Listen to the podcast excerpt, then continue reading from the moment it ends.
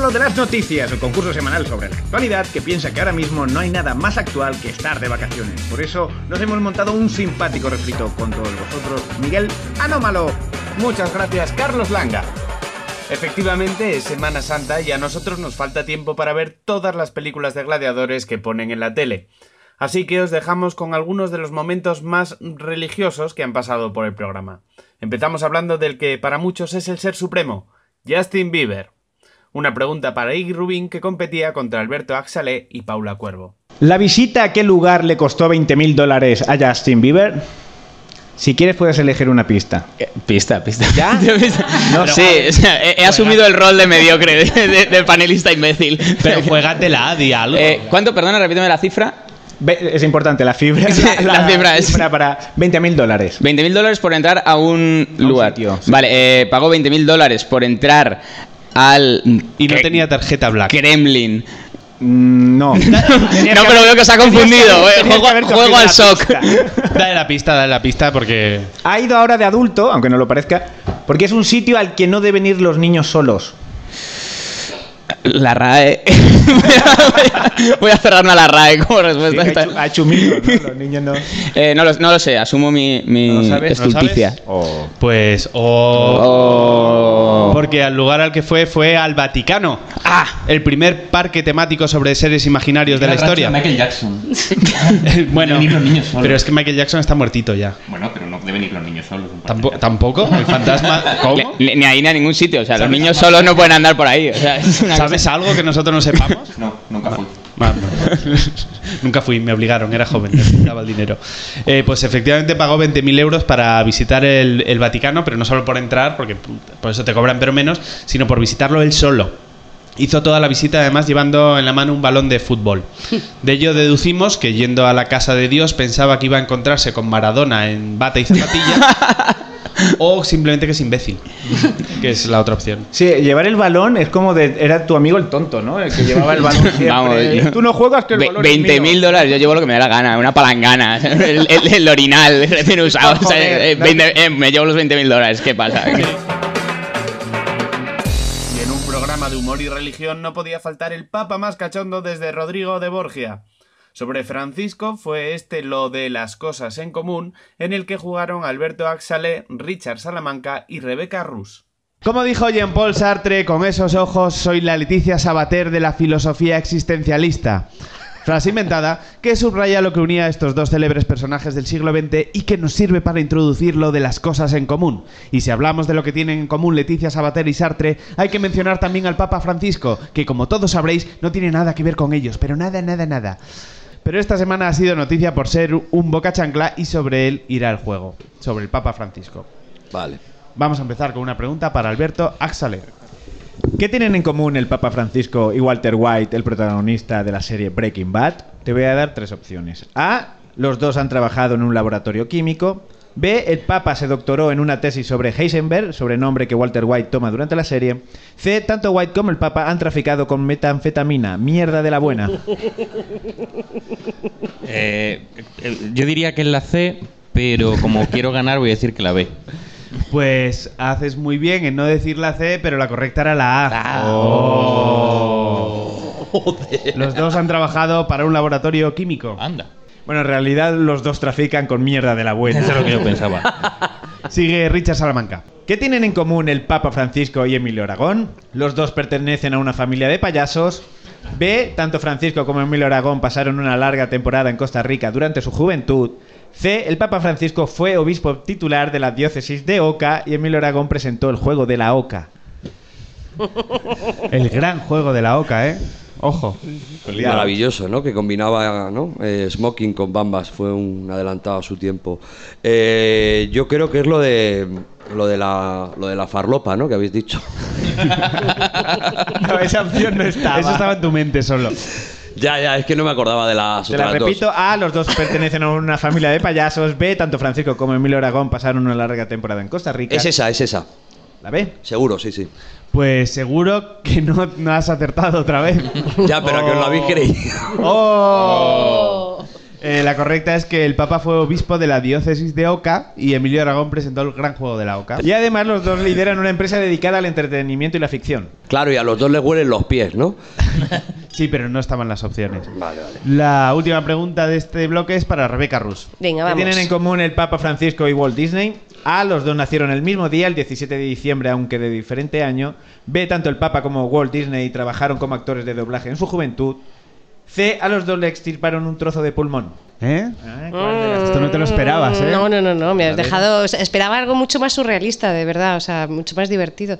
Eh, Gracias. Taxi. es que me he, quedado, me- me he quedado con lo de la farlopa y el juego de la oca y las mías me parecen más aburridas. Lo de las noticias, el programa que crea expectativas y no las cumple. Pues voy a decir. mm, Voy a, hacer- voy a decir la C.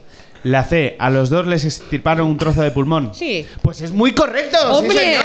Esto se le llama coña. Experta total. Totalmente. Otra correcta podría haber sido que los dos se han hecho famosos gracias a seres imaginarios maravillosos.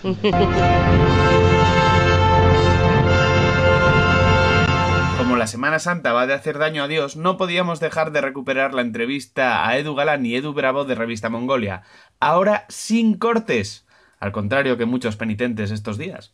Llegamos ya a una sección a la que hasta ahora no ha venido ningún político por miedo de que lo reflejen en el portal de la transparencia.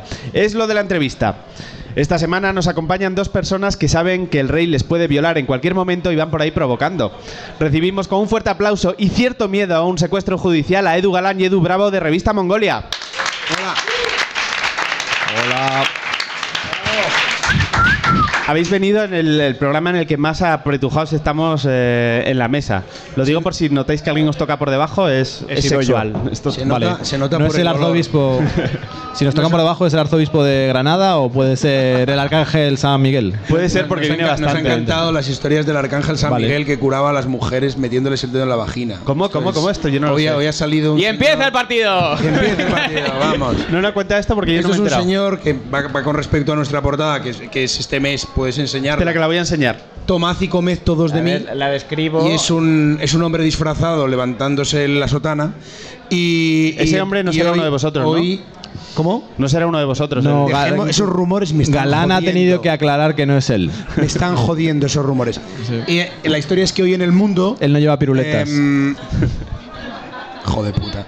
Hoy en el mundo eh, sale la historia de Miguel, el señor Miguel, Miguel Rosendo, que tenía una secta. Te montas una secta en Vigo y es bueno, la de Dios. una secta, una secta, no exageremos, ¿eh? O sea, Es verdad. vamos. Estaba en Vigo con 400 personas y le echaron al Escorial con 31. Exacto. Y, y han contado sus prácticas sexuales. Y una de ellas era que el bueno de Miguel, que se creía el arcángel San Miguel, cu, cu, cu, cu, cu, cu, pues una de sus prácticas era desnudarse delante de sus fieles y decirles, tomad y comed todos de él. Y nos hemos quedado flipados. Pero, y la gente comía. Nos- no- Hombre, a dos hombre. carrillos. Y lo cuentas como si fuera culpa Y suya la rebañaba el historia. plato. o sea, Entonces hemos empezado a sospechar que alguno de nosotros fue fiel de esa secta. ¿Eh? Bravo. Sí, sí. ¿Cómo chupabas, hijo de puta? Ya te digo. Bien, eh, y hasta aquí la entrevista con Revista Mongolia. Bueno, Relato ahora- completo en su número de este mes, porque yo ya tengo poco más que añadir. Tú eras el que decías, luego cuando os pregunten os quedéis callados, ¿no? Pues ahora toma, de tu propia medicina. Luego, cuando me respondáis, no, es que no me quede Haber callado invitado a un niño autista. Yo es que os, os quería preguntar eh, por, por revista Mongolia, porque es una revista que tiene claramente dos partes diferenciadas. Pregunta en Mm, serio, pero que puedes. No tenemos nada que ver nosotros con esa revista, ¿eh? ¿No? Pues nada, hasta aquí eh, la entrevista con dos desconocidos que pasaban por aquí. y- Sí, el- lo cuentas. Cuenta, cuenta. Eh, tiene Pues dos. Tiene una parte de noticias sa- satíricas, tiene, son 48 páginas, Sí. y de las cuales 40, 39... 38 son de 38 risa. Son de risas, y luego 10, eh, 10 son de noticias reales. Pues en este número contamos los tejemanejes de Ignacio González con el canal de Isabel II, o por ejemplo, que salió en el intermedio hace unos días, eh, en qué se gasta el dinero la infanta, que es increíble, porque claro, eh, las tiene, la tienes que dejar fuera, fuera de la cárcel, porque ¿quién se va a ocupar de los niños si mandan a Iñaki a la cárcel. Me refiero a quién se va a ocupar de los niños, aparte de la nani, del chofer, de las tres personas que tienen el servicio, Claro que de, de su abuelo. Pero es que tienen muchos niños, yo, ¿no? Claro. Ese, Claro. ese niño está expuesto a un montón de gente. Alguien tiene que protegerles. Y ¿sabes? mucho tiempo libre tienen Es que también. Iñaki con su mujer er- es la única que le iba a lo de correrse dentro. El resto era todo en la puta cara. Esto ha sido un consejo de Dugalán, ¿eh? Diferenciemos.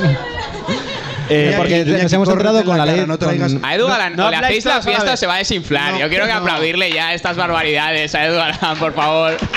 Venga, por Si la no, corrida en la cara. Echando a perder el programa aquí. Vosotros No, pero- alimentad al monstruo. Pero, pero es maravilloso que, que, que solo haya sido. Eh, solo se haya corrido dentro de la infanta. Porque os habéis fijado en los niños, es el pueblo de los malditos. Podría haber hecho 300 ahí. Que Te tengo, que decir, te tengo que decir que en Mallorca, que es donde veraneaban, cuando, cuando atracaba el barco Sí. y se bajaban, les llamaban los pequeños nazis. Hombre, claro. los pequeños nazis. Es sí, sí. como aquello de los niños del Brasil. Mandado un recuerdo a Casa Real porque no sé si habéis visto en lo de la ley de transparencia que hablabais antes que Casa Real se gasta 62.000 euros en rastrear redes sociales y Twitter para saber qué cuentan de ellos. Un saludo para la Casa Real. Sabemos que nos escuchan. Muy majos. Cosa, cosa que es raro porque yo también he oído que Leticia está obsesionada, o sea que es ella la que se está buscando en Google todo el día. Es maravilloso. Se busca en Bing. Igual, igual se paga a sí misma, ¿no? ¿En dónde? En Bing. Ah, no hay nada, no hay No se nada. encuentra. No salgo. No, no- no es ni referencia cómica, Bing, ya. tiene- Felipe, ¿tú estás segura de que somos reyes? Porque me busco y no me encuentro en Bing. Estamos muy felices de conocer la dieta de Leticia, que es la dieta del dedo. Un dedo para decir que no al camarero, un dedo para apartar la grasa y un dedo para... Todo fuera. Ha hecho el gesto de vomitar. Todo Para- fuera. Para los que nos escuchan. Todo fuera, Leticia. Leticia cuando pota, como pesa tan poco, se pota a sí misma. Pesa el- eh, echa fuera el mismo peso de corporal. en realidad- Una cosa que ni- ni- no- ninguna otra No, persona no, en el mundo lo hace. Cuando vomita tiene retroceso, como las calibres 32. ¿Sabes? Hace, ¡buah! Se va para atrás. Ese me lo voy a quedar. ¡Uy! La puta, un Te la enano, tienes que el enano- apoyar. el enano de Juego de Tronos. He potado el enano de Juego de Te la tienes que apoyar en el hombro bien. Fí- Fíjate que tenía pensado Qué hija preguntaros. de puta. Bueno, tú, tú, tú. No, que estoy pensando que un día vino mi sobrina de 6 años. Menos mal que no ha sido en este. Ah, claro, invitáis a José Luis Cuerda, que no se entera de nada. Yo, yo tenía pensado preguntaros que quién creéis que, que ha hecho más por acabar con la, con la monarquía, si vosotros, Podemos o los elefantes. Pero que lo está claro, ¿no? No hace falta que. A ver, eh, ellos mismos han hecho bastante. Sí. Es decir, eh, Pilar Eire calculaba, entre un- bueno, aparte ya de todos sus tejemanejes económicos, hay una foto mítica del rey con Díaz Ferrán, con Arturo Fernández, eh, con Jaume Matas, aparte de todo eso y, y- y de su- todos los tejemanejes empresariales que tiene el rey, aparte de eso, según Pilar Eire, el rey se ha follado a 1.500 personas. 1.500 personas. Un momento, cuando has dicho que- Arturo Fernández, ¿a cuál te refieres? Porque si me hablas Yo me de pregunto lo mismo, te lo prometo. No, al, al que, al, que, al que hemos visto dormir la siesta después de que encularse a un pequeño adolescente. ¿A cuál de los dos te refieres? No se sabe bien quién se ponía encima. Yo, eso lo he leído hoy, no sé dónde. Pero me parece sospechoso porque es una cifra redonda, 1500. Es jodido, tienes razón. Ya es- Estaba con 1498 y dijo, dos y paro. No, Estas dos gemelas y ya. Oye, ¿dos gemelas cuentan como una o como qué? No soy rey. No tengo puta idea, Estoy deseando averiguarlo. tú lo has hecho. Yo no, jamás. Eh, aparte de una revista, tenéis también un musical, que es Revista Mongolia, el musical. Sí. Bien titulado. Claro. Eh, que dicen que tiene porno bíblico. ¿Eso no es redundante? Eh, sí, la verdad es que es un poco redundante, y más ahora que están desatados, eh, están muy sueltos los de la Iglesia Católica. Vuelvo a enseñar la portada de Revista Mongolia Sí, sí, este sí. mes. Podéis verlo en. Y, y tiene una careta maravillosa en la parte de atrás que Enseña puedes la pegar una cartulina y tocar los huevos. Es una careta al- de Pablo Iglesias. Per- una careta Perfecta Pablo. para la cena de Nochebuena. Estaba pensándolo ahora mismo, que es Exactamente. perfecta para eso. Siempre hay un cuñado, que agradecerá esto. En el, en el musical hay alguna canción, hay muchos sketches, hay muchos vídeos, la gente se lo pasa de puta madre. Ayer tuvimos función, tenemos función mañana, pero está todo agotado. Pero volveremos a Madrid en marzo porque nos vamos de gira, nos vamos ahora a Bilbao, eh, a Torre la Vega, Cartagena, Pamplona y en marzo volveremos a, a Madrid. Es un espectáculo que va cambiando con la actualidad, como vuestro programa, obviamente, porque esta No, el, es el una nuestro mierda. no, ¿eh? El, nuestro- vuestro ha sido igual toda Sí, la sí. Lo que pasa es que coincide. Habéis llegado la semana que coincide todo. Claro. y, y lo pasamos de puta madre. La verdad es que lo pasamos de putísima madre. Sí, y, y por lo que se ve la gente también. Sí. Que es No, una cosa es- que nunca habíamos pensado, pero bueno, si ya la cosa encaja, pues perfecto. Estáis demostrando que había espacio para ese tipo de humor satírico en, en España, ¿no? Eh, sí, sí, parece ser que había espacio y necesidad. La gente necesitaba reírse, reírse de cosas cafres, de poner en cuestión, digamos, el, el sistema en el que nos movemos. Y bueno, de hecho, luego se está manifestando en otras cosas menos lúdicas, ¿no? Como puede ser Podemos y tal, una especie así como de ira que empieza a, a soltarse, ¿no? No sabemos cómo acabará. Sí, y sí, sí, la verdad es que. Es decir, que se estamos- está demostrando en cosas menos lúdicas, Podemos, los ultras en el fútbol. Claro, esas cosas. Pero los ultras en el fútbol ha sido una cosa que siempre ha estado ahí. o sea, Y es, y es bastante lúdico también. Claro, es muy lúdico. Y además te dicen, no, y además esto no tiene nada que ver con el fútbol. Yo, yo esta semana Solo me- con, con tu me- me- color me- de piel, hijo de puta. y tal. A mí me da de igual. de sentir los colores. al ¿Cuántos final. juegan? A mí eso me da igual. Yo voy a partir cabezas. ¿Food qué? ¿Food qué? ¿Food qué? Hostia. A mí me ha jodido esta semana que no se muriese alguien. Pero se ha muerto. Hombre, alguien se ha muerto. No, no. No queremos darte un disgusto, La Bélgica. Me, me he pillado, me he pillado un gran disgusto, no con los ultras, obviamente. Se ha muerto más que no se haya muerto el que entró en la jaula de los leones. Una O, buena no, dentellada. o el que se comió, o el que se hizo comer con una boa, tío. Ese también. Ese está de puta madre. Muérete, muérete, muérete. Sácame de aquí, mierda. Ahora, ahora los demás que estamos en la mesa mueras. Nos levantamos y nos vamos caminando pero hacia es que el ese ratito. hombre No, es que que acaben el no- programa nosotros ellos. tenemos, nosotros tenemos así, digamos, una cierta, eh, digamos, un amor-odio sobre esas personas que dicen, me voy a, a meter en, en- en plástico de este de cocina para que me coma una boa. Tú eres un poco gilipollas. Ese tipo de o por ejemplo, me voy a tirar de un risco con un mini paracaídas. Y dices, "Pff, pues mira, tío, si te matas. Que estuvo de moda hace poco Chao. morirse con Hombre, el sí, salto sí, base claro, cayeron unos cuantos. claro, Exactamente. Y dices, voy a hacerle un homenaje a mi amigo y me voy a hostiar Sí. también. Y dices, Sí, sí, dice, Pues es- bien. es que el salto Perfecto. ese fue en homenaje a otro que se había matado. Y se mató él también. Sorpresón. Imbécil, tío. Sí, hay Dios. gente. el- es cuando dicen la, la raza humana es maravillosa. Y dices, bueno, a veces, ¿eh? A ver. A que te demuestro que no. A que te demuestro que Desafío punto, ¿no? aceptado. Eh, estábamos diciendo que habéis aprovechado un espacio de, de humor eh, satírico, a lo mejor. También coincide que vosotros salís cuando, cuando cierra público y empiezan a aparecer un montón de, de medios. También aprovecháis un espacio que estaba ahí. ¿Por qué salen tantos medios temáticos independientes y no juntáis para hacer uno bueno, coño? Uno grande. Uno grande, sí. Bueno, No tenemos por qué aguantar esto. Y bueno, no solo No grande. tenemos por qué aguantar esta mierda. Cuando este programa Claro. es pequeño y no lo va a escuchar mi padre. O sea, yo pudiendo estar con Gemma Nierga ahí explicándole dos más dos. y estamos aquí. ¿Qué cojones hacemos aquí? No, yo creo que simplemente es porque nos- en nuestro caso que nos juntamos seis personas que son- éramos amigos y nos juntamos. Y luego yo creo que han salido tantos medios pues por lo mismo, porque es muy difícil juntar, como hay muy poco, hay, parezco Alfredo Holanda, juntar, juntar, Federico a... eh, en- juntarse mucha gente para hacer un medio independiente eh, es muy difícil juntar gente. Y luego pues nada eh, no- nos hemos juntado en diversos en diversos medios porque es que el periodismo se está volviendo esto. Como hay muy poco dinero hay muchísimos despidos hay muchísimo paro y la gente se está empezando a juntar en cooperativas y en pequeños en Bueno, pequeños de hecho sí tuvimos una experiencia que nos juntamos todos para hacer una edición conmemorativa del Heraldo de Madrid, que era un periódico que había Sí, sido eh, confiscado por Franco cuando llegó a Madrid, cuando ganó la guerra, y que bueno pues se lo repartieron entre los vencedores. Y era un, un periódico que era de capital catalán, pero que había estado digamos a favor de la República. Y se juntó gente de Libero, gente de La Marea, nosotros, gente de Diario.es, eh, gente de bueno de otras eh, e Infolibre también Jotdown, estaba, Jotdown, Entonces se hizo- Libero, claro, se hizo Alfonso una- Rojo. No, Alfonso, rojo, no, no, está un poco reticente. Por lo que sea, ¿no? no- día Alfonso, Alfonso estaba demasiado ocupado pajeándose todavía con Ana Rosa Sí. recordando sus años de casado No vamos a explicar los gestos de puto esto. gordo Sí, no voy a explicar los gestos. Eh, Son menos ofensivos que las intervenciones de Alfonso Rojo en televisión. O sea, que no sé por qué no los describes. Mis gestos son una broma al lado de escuchar a esa mierda humana. Oye, pero eh, y habéis conseguido también que la gente pague por leeros, no por vosotros, sino porque la gente pague por algo, ¿no? Eh, Sí. nosotros en eso somos muy militantes. Esto es un trabajo. Y entonces, como es un trabajo, hay que ser, hay que remunerarlo. Y nosotros vivimos de esto. Entonces, no estamos en absoluto de acuerdo en regalar nuestro trabajo. Y creemos que es una falacia el decir que, bueno, que porque es un trabajo más o menos divertido, por supuesto, que estar en un andamio y estar poniendo ladrillos, que por eso tenemos que nosotros eh, renunciar a nuestra manutención. bueno, Hombre, si, si yo fuese una obra de Calatrava, lo de poner ladrillos en un andamio tiene su Hombre, gracia también. su riesgo más bien, porque te pueden caer encima, o sea, toda la obra encima. Pero lo que me refiero es eso, es una- esto es un trabajo, no deja de ser un trabajo más divertido, menos divertido, bueno, pues perfecto. Oye, también puedes bajar del andamio y hacer una revista, nadie te dice que no.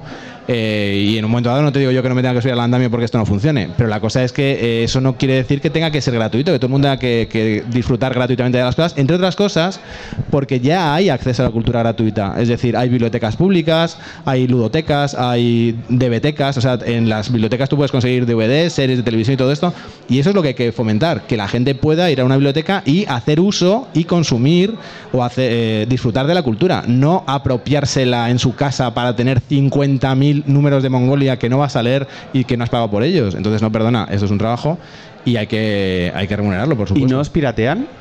No, porque como lo hacemos en, En en papel. Pues entonces hemos esquivado la piratería, que nos toca el rabo brutalmente. Hombre, claro, siempre está el loco que se hace, yo qué sé, Sí, que se sale, se escanea 500, 500 páginas de un nosotros- Osamu Tezuka y te dices, bueno, no O sé. sea, más trabajo que pagarlos. Hombre, aquí hay que decir para que mí. Edu Galán te lo regalas y te lo encuentras, con lo cual es ahí a la calle hasta que te encuentres a Edu Galán y te lo da de es gratis. verdad, ¿eh? eso es y, pues- verdad. y dos pegatinas también. Edu, y me has dado una, una idea. Voy a fundar la revista para albañiles Andamio. Está guay. Suena- No, ¿sabes una cosa? Que hay, hay, hay sectores que son más desconocidos porque son revistas profesionales que no llegan al acceso del gran público. Pero, por ejemplo, hay una gran revista que es sobre funerarias que se venden en los o sea, se regalan los tanatorios, o sea, el que haya tenido la desgracia de ir a un tanatorio Hacer un lo verá. concurso de relato corto. además. Tiene un buen nicho. Efectivamente, hay un, un concurso de relato corto. Tanatocuentos se llama. Es, es muy loco, lo juro que es verdad. Vamos a ver, al chico este cortarle el micrófono ya. ¿eh? y cinco minutos de reflexión. Y, y- y luego lo gracioso es que, lo gracioso hasta cierto punto también, es que la publicidad, claro, es una publicidad sectorial donde te venden, por ejemplo, eh, hornos crematorios. Y hay anuncios de Fenosa para, claro, para el gas. Y entonces es una cosa que está en esa frontera entre lo cómico y lo dramático. o sea, En, en hornos crematorios parece que se interesó muchísimo José Bretón en la última. eh, no Pero, pero no compró el hijo de puta. No, porque no servían en zonas rurales. No, ¿Me lo lleváis hasta allí? No, tienes que No. dijo, "Bueno, pues me hago uno. Me hago uno. Tengo un plan. Vosotros eh, también, bueno, habíamos dicho antes que tenéis una parte también como más seria y tal. ¿Tenéis la sensación de que la gente se está empezando a informar más por los medios humorísticos que, que por los medios de informarse? En Norteamérica pasa constantemente, entonces es una tendencia en, en la gente en Estados Unidos ve mucho a Bill Maher, ve muchísimo a eh, Jon Stewart y parecía que en España pues a través del, in- del intermedio, a través de diversos medios pues parecía que es más fácil que la información entre a través del humor que a través de la digamos la seriedad de un medio. Esta, esta semana, de hecho, eh, eh, Obama est- estuvo en el programa de Stephen Colbert haciendo una sección que es como si como si llega Rajoy y dice a, a Guayominquita y O hace sea, una es sección. posible. Eh, bueno, imposible. eh, sí, podría ser. Bueno, es, es la- Sí, lo más parecido que podríamos decir. Seguro. Sí.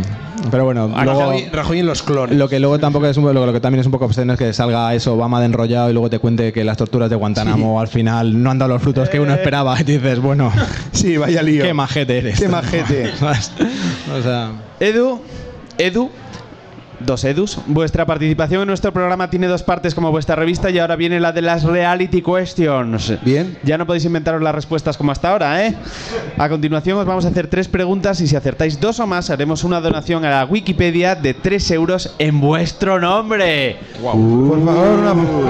¡Estamos locos! Os, ¡Estamos os locos! regalamos prestigio, Gracias. que es también el presupuesto que tenemos para redactores.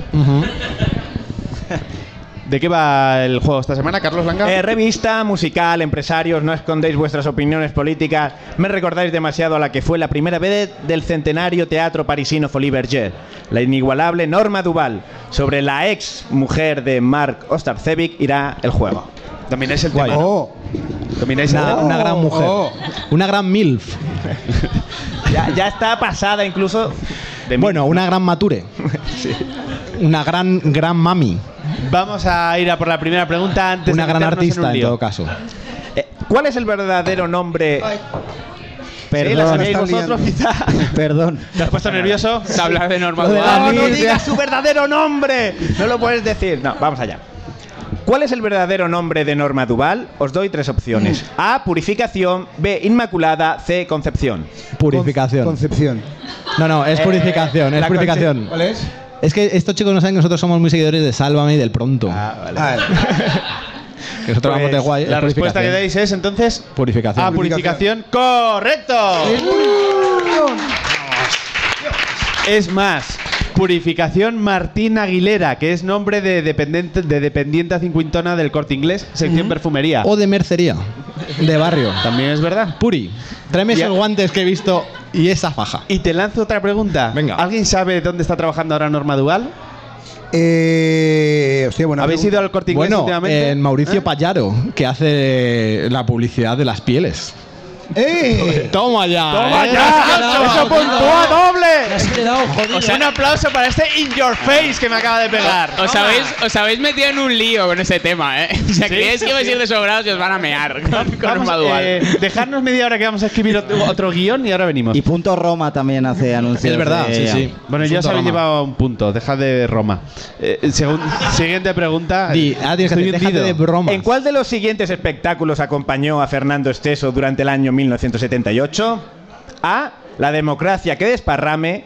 B. Ya tenemos risocracia. C. Fui a votar y me dieron por atrás. Eh, en la primera, que es. eh, La primera es la democracia que desparrame. Eso es. ¿Esa es? ¿Estáis de acuerdo? Mm, yo creo que va a ser la 2. Ya tenemos risocracia. Venga, ya tenemos risocracia. Sí, te, te fías de él, sí, ¿no? sí. Ya tenemos risocracia. El experto en Norma Duval está en lo cierto una vez más, correcto.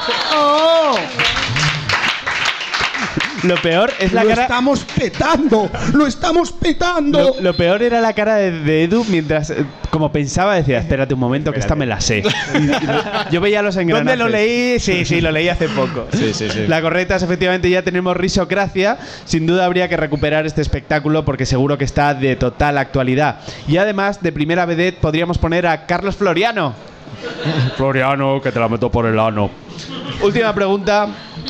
¿Cómo se titula la biografía de Norma Duval? Oh. A. Confieso que he vivido. B. Una vida de espectáculo. C. Los principia matemática en la historia de la lógica y la cuestión de fundamentos. Antes de que respondas, ¿la tienes? No, no, no la tengo. Nosotros somos más, nos gusta mucho la biografía, y esto es una recomendación para todos eh, vosotros, amiguitos, de Alfonso Santi Esteban, que se llama El mundo del espectáculo y, y la, madre que lo parió. Es la mejor eh, Sí, una biografía. gran biografía. Bueno, hay, hay dos biografías extraordinarias que es Y esa, la de- Espartaco Efectivamente, Santoni, es No, niego nada. que es extraordinario. donde contaba sus relaciones con la baronesa Thyssen y, Y- Marujita Díaz. Con almorranas. Claro, y otra cosa, que se orinaba cuando se reía. Eso es. ¿Sabes? O sea, eh, Indasec Eso ya es. era de los 70. Eso es. Cuando, cuando veías que Espartaco Santoni estaba sudado, no era sudor. Vale, yo, no. Yo ahora re- recupero la pregunta. eh, Esto es el hormiguero. Lo que ha dicho Trancas. Concha que os parió. ¿Tenéis una respuesta o Ahí da igual? la- las la- preguntas. la- es la 2, A. 2. Confieso que he vivido. B. Una vida de espectáculo. vida de espectáculo. La B, la B. Es correcto. Correcto. Venga, venga, va, va. Y confieso que he vivido de quién era, porque. Pablo Neruda. Pablo Neruda. Ah, vale. Que se ha reído el público como Siempre los confundo. Pablo Neruda. Puto, Suelo puto escritor, vez, puto escritor. Lo que no se le ocurre a la una se le ocurre al otro. Puto- Los tengo los dos en la mesilla, entonces. La familia de Pascual Duarte, ¿de quién Se me era? ha confundido. Puto Bueno, vamos a repasar cuántos puntos han conseguido los Pues, Eduardos. Pleno, 3 de 3. Un aplauso, se llevan esa Wikipedia donación. se lleva 3 euros, sí señor, a costa de Mongolia. Recordad que podéis haceros con el último número de revista Mongolia, los que estéis aquí en directo os lo enseño, os podéis hacer con él, pero mejor en el kiosco, que este para mí. Eh, y que también tenéis la versión musical de gira por todo el país, ya nos han contado antes, y cuando decimos todo el país nos referimos a España, no vayáis corriendo a comprar un billete para un Lambator. Eh, sobre todo porque tenéis que esperar unos segundos para aplaudir muy fuerte a Edu Bravo y Edu Galán de Revista Mongolia. Muchas, Muchas gracias, a vosotros. a vosotros. Muchas gracias, Gracias. por acompañarnos aquí esta tarde. ¡Bravo! Está bien consentir, ya está bien Tanto hablar del Altísimo, acabamos este bello refrito con la entrevista íntegra a un tipo que de todos los que han pasado por el programa es, eh, bueno, pues el más alto. Además, en un momento dado hablamos de evolución y creacionismo y no hay excusa mala. En esta ocasión nos acompaña un humorista que lo mismo te cita a Aristófanes que a una película de terror adolescente americano y todo ello sin despeinarse. Recibimos con este fuerte aplauso a Goyo Jiménez.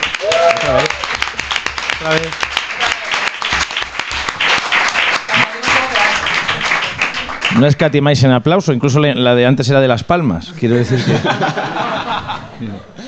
Eh, Goyo, eres, eres muy alto. Me acabo de dar Sí, cuenta. la gente se sorprende porque como trabajas solo no tiene con quién compararte. Entonces, eh, no tiene una referencia y dicen, siempre, me- es más, la expresión es más bonita, me dicen, eres más alto en la realidad. Con lo cual me, me hace pensar cuánto me diré en Narnia.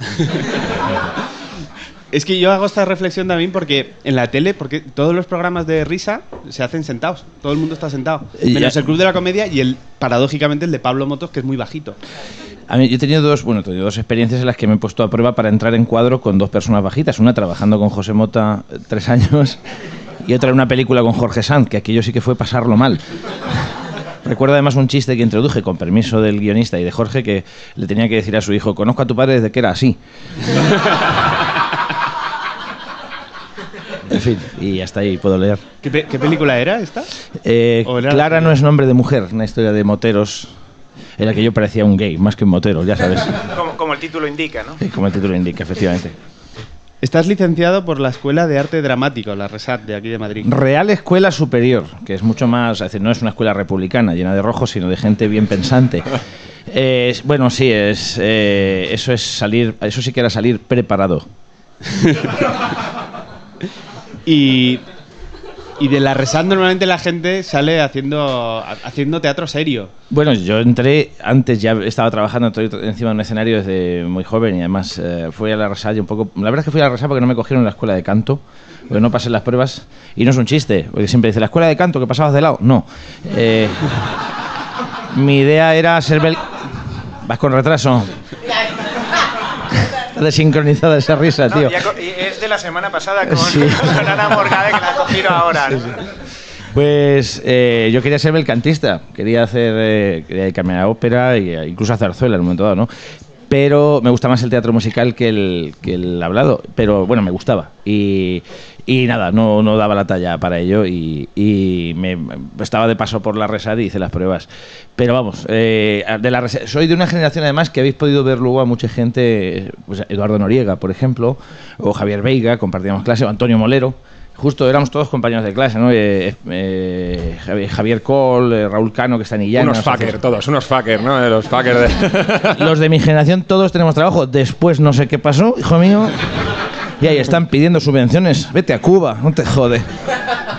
Yo te preguntaba esto también porque eh, en la bio oficial de tu web pone que has hecho textos de, de Shakespeare, de Lope de Sí, Vega, sí. de... pero no pone qué personajes has hecho. Bueno, eh, pues he hecho de todo, la verdad. Eh, sobre todo además porque eh, yo soy un factotum. De hecho, he llegado hasta construir escenografías, iluminar, sonorizar. Pues he tenido la suerte de, de poder hacer Ricardo III, por ejemplo, o Segismundo, el montado de Calderón. La verdad es que ha sido, fue una época, bueno, todo, la verdad es que todo ha sido prepararme para esto, porque yo, el problema que tenía como actor es que me aburría mucho. A mí tener que repetir todos los días eh, el mismo texto me aburre. Y decidí ser one man show, pues porque podía hacer que cada espectáculo fuese en cierta medida diferente.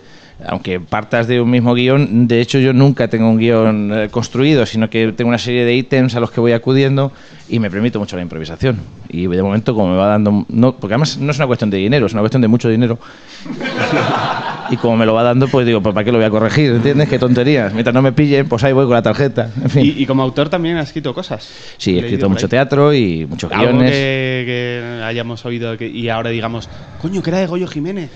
Bueno, o sea, pues no sé, por ejemplo, del pro. Es, Star es que en IMDB viene que eres el autor del padrino, digo, no sé cómo preguntárselo. He sido padrino en algún bautizo, pero como- ya está. Eh, no, o sea, a ver, eh, televisión, por ejemplo, pues la mayor parte de los guiones de la hora de José Mota, eh, o, o bueno, que, los que en la hora de José Mota tú eres también... Era, era, era ya de momento que... Eras el Capitán Fanegas. Sí, correcto. Y, y te he leído que comparabas eh, a José Mota, en- o sea, el tío de la vara, con Batman. Sí, sí. Con lo cual el Capitán Fanegas sería como el Joker. Eh, con lo cual tú serías el Jack Nicholson manchego. sí. De- bueno, la verdad es que la verdad es que eh, José Mota es un genio, ¿no? Y poder trabajar con él, pues, sobre todo porque eh, mm, es un genio por contratarme. Eh, Y no, por es- pagar es- muy bien. Es un genio porque, bueno, eh, Trapos sucios. Vaya. José, nada, Conta, mot- conta. bromas aparte, es un tío con un talento inconmensurable. Entonces, es una de estas. Es muy difícil, y te lo puede decir Helen, cuando tienes de repente determinado guion en la cabeza, se lo intentas vender a alguien, que alguien te dé la. Para empezar, que te dé la escucha, y cuando te la dé, que tenga la capacidad mm, conceptual de entender lo que le estás proponiendo. Y lo que quería hacer era llevar más allá su universo manchego y convertirlo en una especie de mezcla entre Marvel y, y Ascona, por ejemplo, o Berlanga, ¿no? Y, y de hecho empezamos a hacer un montón de homenajes fílmicos, porque yo soy muy aficionado al cine, y está, por ejemplo, algunos hombres buenos en el juicio al tío de la vara, en una especie de... Hay un momento en que me pilla Santiago Segura haciendo de Tom Cruise y yo soy Fanegas, ¿no? Y le digo, tú no tienes ni idea de lo que es estar detrás de las albardas, ¿entiendes? Y claro que ordené el código rojo, muchacho. Además, con este tono, ordenó usted el código rojo, pero pijo, te estoy diciendo que sí, ¿sabes? Y era muy bonito, era muy bonito meter en un jurado a tres ciudadanos normales, uno afroamericano y una oveja, ¿sabes? Y hacer un hacer un paneo de cámara, un traveling, como si aquello fuese 12 hombres sin piedad y, y- y poder ver eso, ¿no? Y, y eso, so- eso solo se conseguía con, con José Mota, que, por ejemplo, otra de las cosas que recuerdo con, con enorme pasión fue que me, me compró inmediatamente que el, el sheriff que patrullaba el pueblo de Tío La Vara era el sheriff de Wichita. No- Nosotros Iba somos muy de Wichita en policía, este sí. programa. Iba, pues iba, iba en ese coche, ¿no? Y siempre decía, hijo, y siempre decía ese tipo de cosas. Y sobre todo me compró, y tuvimos que trabajar mucho para meter la cámara en el maldito interior del coche para comprarme la, la toma de Pulp Fiction en la que están sacando las armas, ¿no? Y está todo, todo está lleno de guiños cinematográficos. Además, José es una persona con una cultura cinematográfica enorme, ¿no?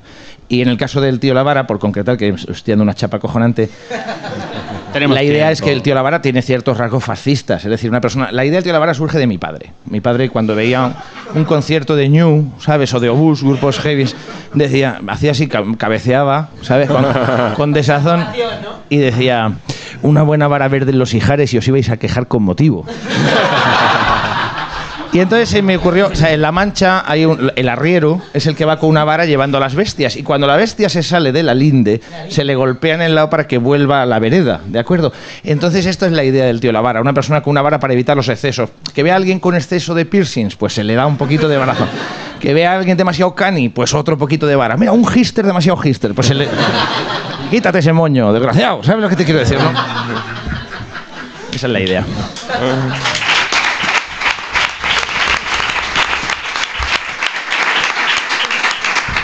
Claro, todo esto que dices de los referentes cinematográficos, eh, de ti se dice que eres un, un cómico que hace, que hace referencias que no todo el mundo pilla. Pero sin embargo, bueno, yo no he pillado la mitad de las palabras que has dicho.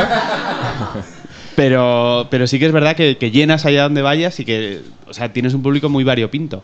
Bueno, es una toma de decisiones. Eh, para mí el, el construir humor es hacer una cebolla con una multitud de capas que puedan llegar a todos los espectadores posibles. De manera que siempre dirá alguien, pues esto no tal y otro cogerá otra cosa, ¿no? Esa es mi idea. Mi objetivo es hacer reír a mi madre, siempre lo he querido, lo he logrado y mientras lo sigo... Eh, Mi madre es una señora de Albacete, con lo cual es básicamente es, paralela, ¿no? Y, y ese es mi objetivo. Y todo lo demás, pues sinceramente, o sea, lo, lo bueno es eh, que la mejor democracia, a mi entender, es la que ejerce cada uno gastándose su dinero porque es un acto la mar de democrático decir, oye, me voy a gastar mi dinero en algo, un disco o en una peli o en un espectáculo. Y, ¿sabes? No le doy el dinero a un político o a un asesor, no sé cuántos, para que decida qué es cultura. Y creo que una de las cosas que esta sociedad, después de tantas hostias, eh, tiene ya esa madurez para que la gente decida, eh, tome por sí misma la decisión. ¿no? no somos ya un pueblo al que haya que guiar, esto no es despotismo ilustrado. ¿no? Y la gente tiene la ventaja de decidir si quiere ver un espectáculo o no. Si vienen, pues bienvenidos sean. Te lo, agradezco mucho, que va todo a buenas obras, pues me estoy haciendo una reforma cojonuda. En, en la música se habla del fade out cuando el genio creativo se apaga ¿no? de- del artista y ya Paul McCartney no vuelve a hacer pues, lo que hacía antes. ¿Tú crees, Ser. ¿Tú crees que en humor en España pasa eso? ¿O somos los espectadores que nos aburrimos?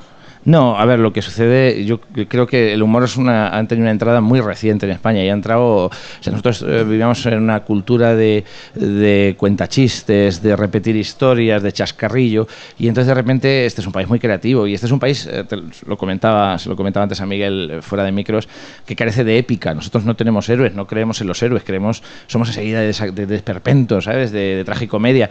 Es un pueblo muy propenso a la broma, entonces ha sido una explosión de creatividad y encima en canales nuevos, porque lo bonito de esto es que el humor se ha liberado en Twitter, se ha liberado en, en la radio, se ha liberado en, en los teatros, en los bares, ¿no? y se ha convertido en una cosa que va más allá del humor, el poshumor, la creatividad posterior, que decir que es un evento que crece y que, y que va a más. Y yo no creo que esté pasando por ningún fade out, todo lo contrario. Creo que si no tuviésemos humor en estas fechas, estaríamos cortándonos las venas más de unos o cortándonos cabezas. Que no sé si esto es positivo o negativo, porque a lo mejor si no nos riéramos tanto, a lo mejor cortábamos unas cuantas cabezas, que faltase. Pero a lo mejor no tanto de el humor en general, pero sí eh, personajes en concreto del humor. O sea, no, no sé si tú tienes miedo a que te llegue un momento en el que seas el Pedro Ruiz de tu generación. Es más que probable, pero espero tener la decencia, espero tener la decencia de retirarme antes. Pero. Sí, pero en esa época lo petaba. El libro gordo de Pedrete. Yo creo, yo vuelvo a repetir que, en mi opinión, a mí Pedro Ruiz, eh, yo lo recuerdo de, eh, cuando era pequeño, eh, recuerdo que era un fenómeno social, tampoco, recuerdo repetir como un loro determinadas frases y, y no me voy a meter a juzgar si Pedro Ruiz esto o lo otro. Pero creo simplemente que, vuelvo a repetir, que la gente es muy libre de hacer esto y, y la gente, el público ha puesto a Pedro Ruiz en su lugar. Ahora, igual que en su momento lo puso, el público cambia, soberano y el día en el que el público pues deje de verte, pues lo más digno que puedes hacer es marcharte y no ponerte pesado. De momento tienes un montón de, de público y, y me, eh, me llama la atención que tú mismo, eh, bueno, no sé si tú mismo, porque tendrías que tener un brazo muy largo, pero haces fotos con, con el público a la salida de los No, espectáculos. pero no lo hago yo. Lo o sea, lo- a ver, la idea es que, claro, se espera mucha gente. La gente quiere conocer al artista. Es, es uno de los fenómenos de este trabajo. No, se, no es ver el espectáculo y ya está. Entonces, me- lo que hago es salir a saludarles y como quieren fotos, pues porque vivimos en la cultura de la, de la captura del momento, de la instantánea, pues lo que hicimos fue racionalizarlo. Sacar una foto nosotros con una cámara, no tener que aprender los manuales de utilización de todos los móviles de todo el mundo. Sacamos la foto de manera rápida y se la pueden descargar en su web y ya está. Simplemente hicimos eso. Pero yo salgo a la relación con la gente. Vamos a ver si pillo cacho, punto. claro, pero la cosa es que la subes a tu web y, y Pensé yo me que vamos que la cosa es que follas. Perdón.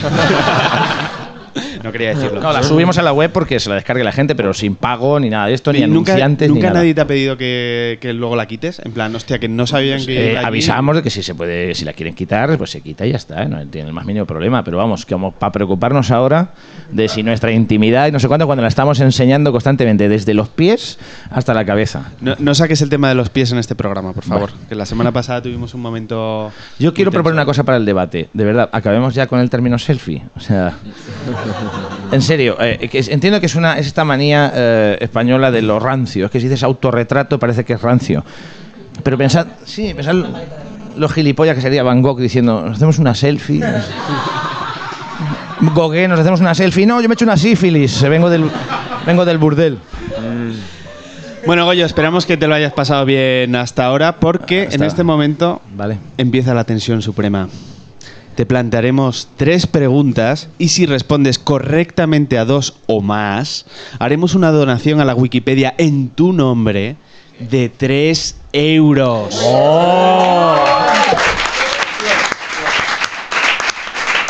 Que por si alguien se lo pregunta, es el mínimo que dejan donar en la Wikipedia. No sé ni que se podía donar, la verdad. Sí, de alguna forma tenemos que documentarnos mientras nuestro becario está de viaje de trabajo en Canarias. ¿De qué va el tema para Goyo, Carlos? En el principio Dios creó los cielos y la tierra. La tierra estaba sin orden y vacía, y las tinieblas cubrían la superficie del abismo. Vale, lo sé, el programa de Podemos.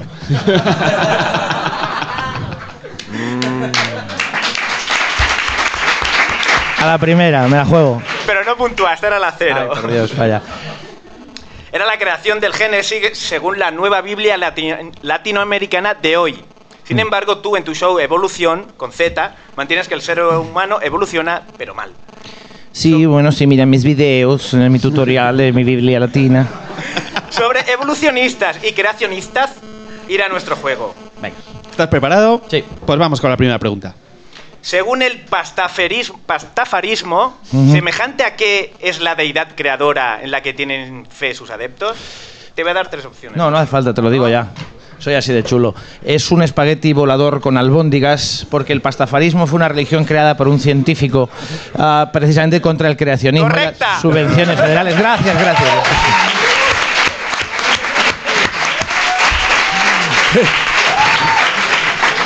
Haberme avisado de que esto iba a ser un paseo militar. Os va a dejar sin presupuesto para el programa con la No donación. te hagas el chulo que esta era la fácil. Bueno, vamos allá. Bueno, sí, ya está. sí, siguiente pregunta. Yo a veces aquí leo cosas, pero no. No, Científicos Creacionistas International, CCI, es un grupo internacional de científicos fundado y dirigido por el ingeniero John Pendleton, que creen firmemente en la creación de Dios en seis días, 24 horas, hace 6.000 años. Pero ¿por cuánto puedes obtener sus vídeos? ¿Quieres opciones o no? Venga, dame opciones. Dame opciones. A. Los cuatro videos con un total de 20 conferencias y que duran unas 10 horas son gratis si acudes a sus conferencias con dos amigos. B. Los cuatro videos con un total de 20 conferencias y que duran unas 10 horas valen 125 dólares más el flete. O C. 200 dólares y te regalan un viaje a Benidorm, un jamón y una botella de aceite de 5 litros. Te has traicionado con el flete porque tú no hubieses utilizado una palabra tan culta. Has sido consciente. evidentemente lo del flete es una palabra de Biblia latina, con lo cual es esa. eh, Nos tiene ese es el calado. precio. Nos tiene calado.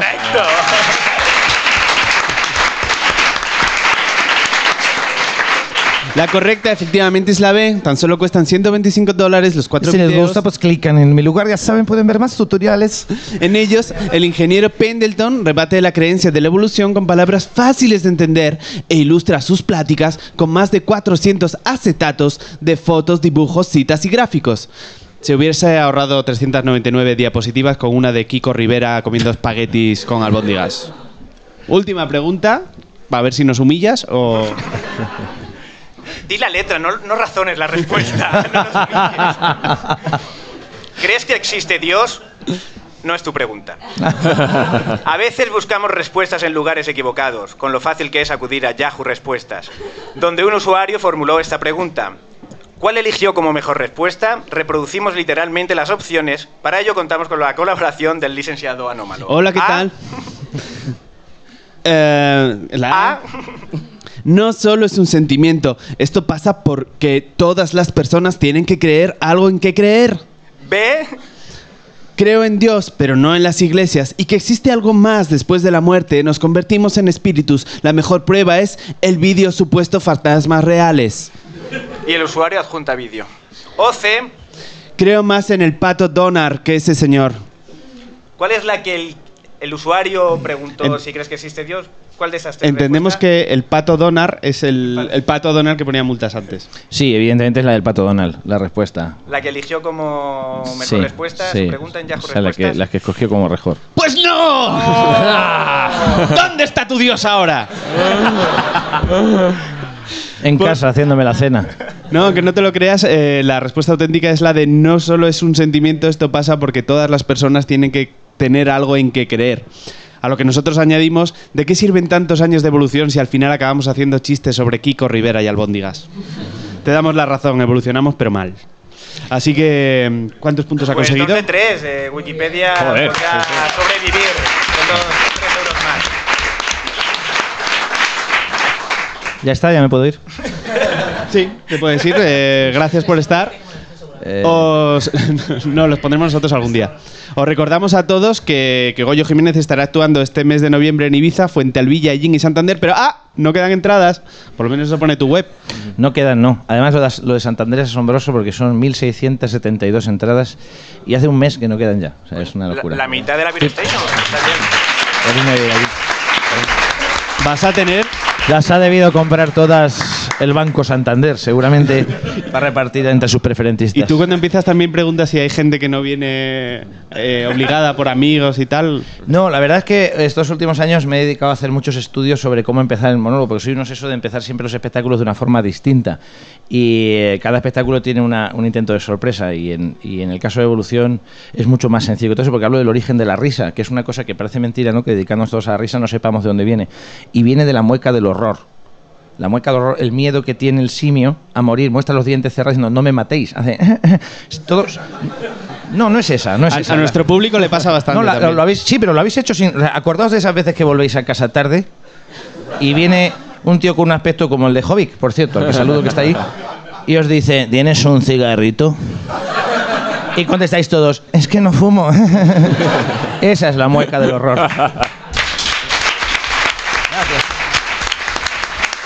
Goyo Jiménez también está aquí en el Callao City Lights y en todos casos, en todo caso podéis consultar en su web para ver por dónde para por todo el resto de España, del mundo y de nuestros corazones, que es donde estará después de esta tarde con nosotros. Te despedimos con este fuerte aplauso Goyo Jiménez. Muchas gracias.